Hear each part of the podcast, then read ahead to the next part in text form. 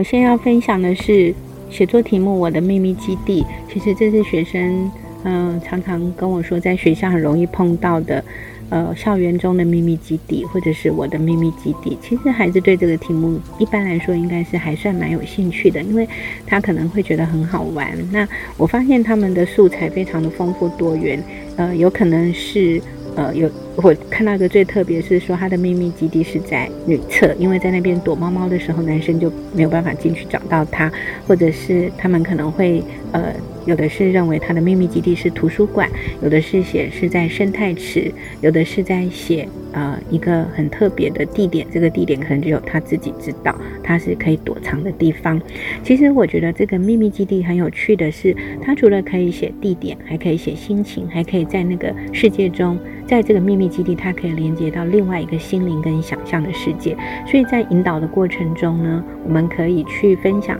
很多孩子他们对于秘密基地的这份。呃，神秘的心情，或在里，在这样子的空间里，他如何独独处抒发，嗯，或者是他在这样子的一个秘密基地，他可能也许是跟他的好朋友共同拥有的，然后他们在这个秘密基地分享一些心情，所以透过很多孩子的一个心情故事跟这个秘密。基地的这种分享跟讨论，他们的那个题材跟触角就越来越丰富，所以他们就可以开始在自己的生命情境里面，不管是学校或家庭，或者是呃他生活的环境中去寻找。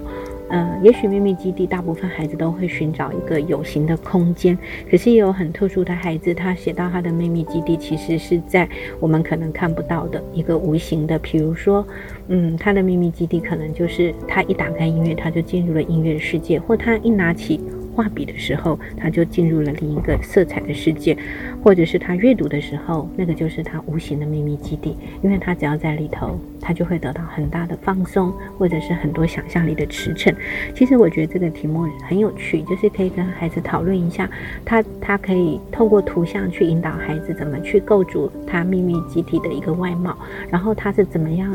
的一个地点，然后这个。秘密基地的通道呢，可能也许会通往另一个心灵的向度跟维度。他在徜徉在这样的秘密基地，他有什么样的心情，或是他跟他朋友做了什么样的分享？其实他有丰非常丰富的一个书写的题材跟想象力，还有所谓的呃感官视觉的摹写或影像化文字的过程，都会让这个文章显得更丰富、更有趣。那有的同学他可能还会呃留下了一些呃。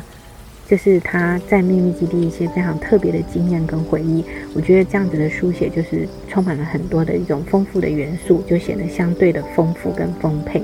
那孩子也在这样子的书写过程中跟大家分享交流的过程中，呃，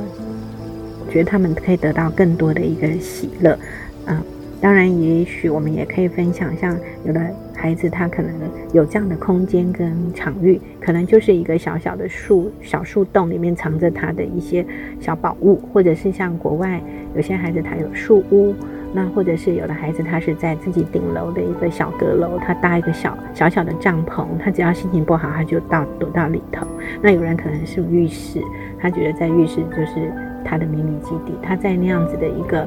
呃，水汽弥漫的空间，听着洗涤的这个水声，他就觉得很放松。那有的孩子可能是觉得就在他的书房，有人是觉得可能就是在他的床底下。其实很有趣的，你就可以看到孩子他在那样子的空间，他怎么样独处，怎么跟自己的精神体做连接，怎么样连接到另一个世界，精神维度的世界或想象的世界。嗯，我相信这边有很多很有趣的呃生活故事的分享。跟情心情的各种体验跟